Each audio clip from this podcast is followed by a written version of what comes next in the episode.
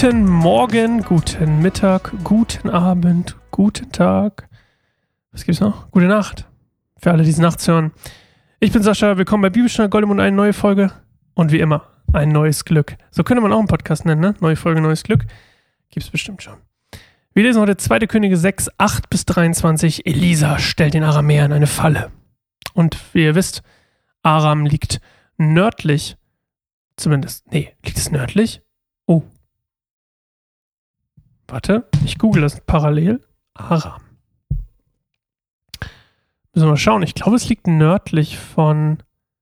Ähm, ja, also quasi nordöstlich von, ähm, von Israel. So schräg oben. Heutiges Syrien. Und ähm, die mögen gerne Krieg. Wie ihr vielleicht wisst, ihr erinnert euch vielleicht an Ben Haddad, den zweiten, und seine ganz vielen Sachen, die so passiert sind. Okay.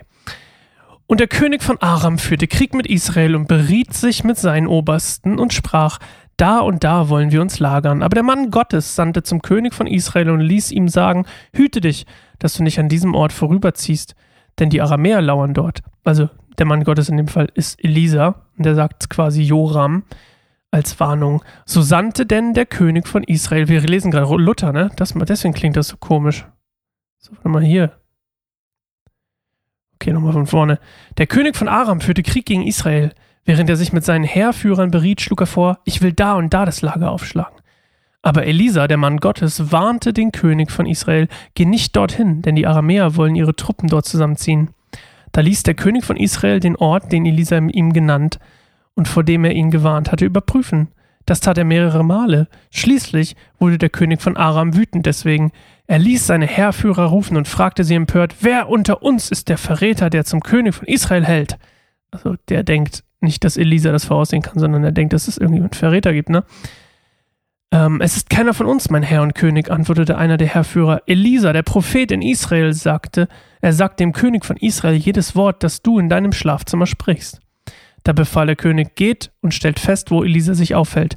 Dann schicken wir Leute hin, die ihn gefangen nehmen sollen. Er erhielt die Nachricht, Elisa ist in Dothan.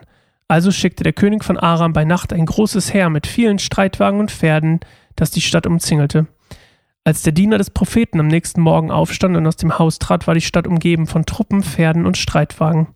Mein Herr, was sollen wir nur tun? rief er zu Elisa. Hab keine Angst, sagte Elisa, denn es sind denn es sind mehr auf unserer Seite als auf ihrer. Und er betete, Herr, öffne ihm die Augen und lass ihn sehen, also dem Diener. Da öffnete der Herr dem Diener die Augen, und als er aufblickte, sah er, dass das Bergland um Elisa herum voll feuriger Pferde und Streitwagen war, also das Heer des Himmels. Als das aramäische Heer gegen sie vorrückte, betete Elisa zum Herrn, mach sie doch alle blind. Und der Herr tat, worum Elisa ihn gebeten hatte. Daraufhin sagte Elisa zu ihnen, ihr habt den falschen Weg genommen, das ist nicht der richtige, das ist nicht die richtige Stadt. Folgt mir, ich will euch zu dem Mann bringen, den ihr sucht. Und er führte sie nach Samaria. Sobald sie in der Stadt waren, betete Elisa, bitte Herr, öffne ihnen die Augen und lass sie sehen.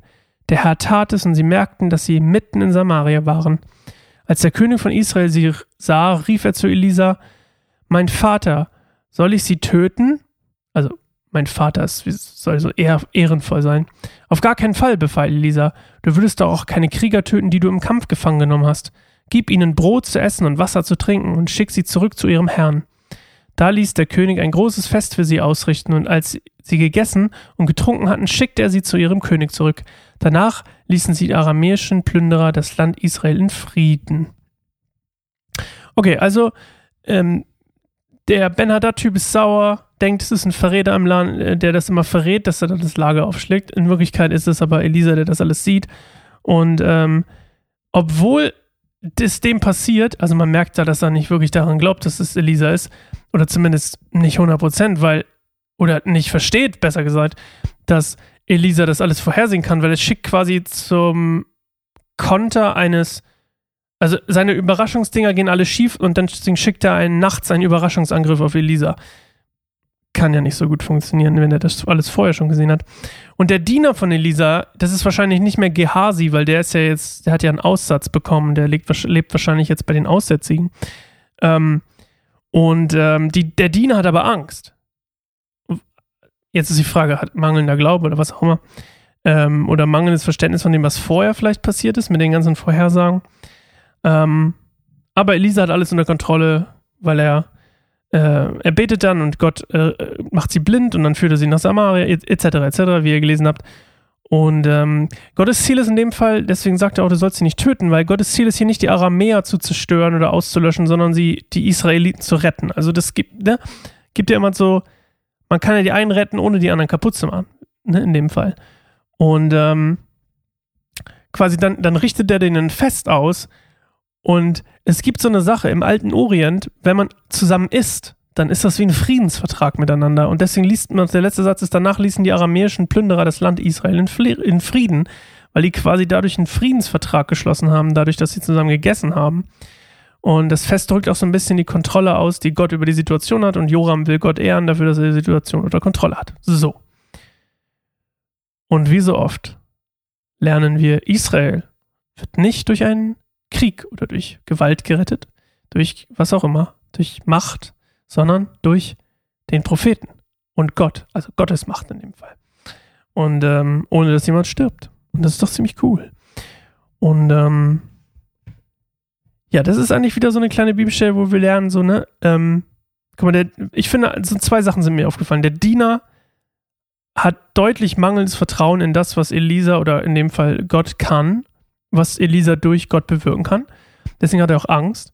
Ähm, und da könnte man schon sagen, ihm fehlt so ein bisschen der Glaube.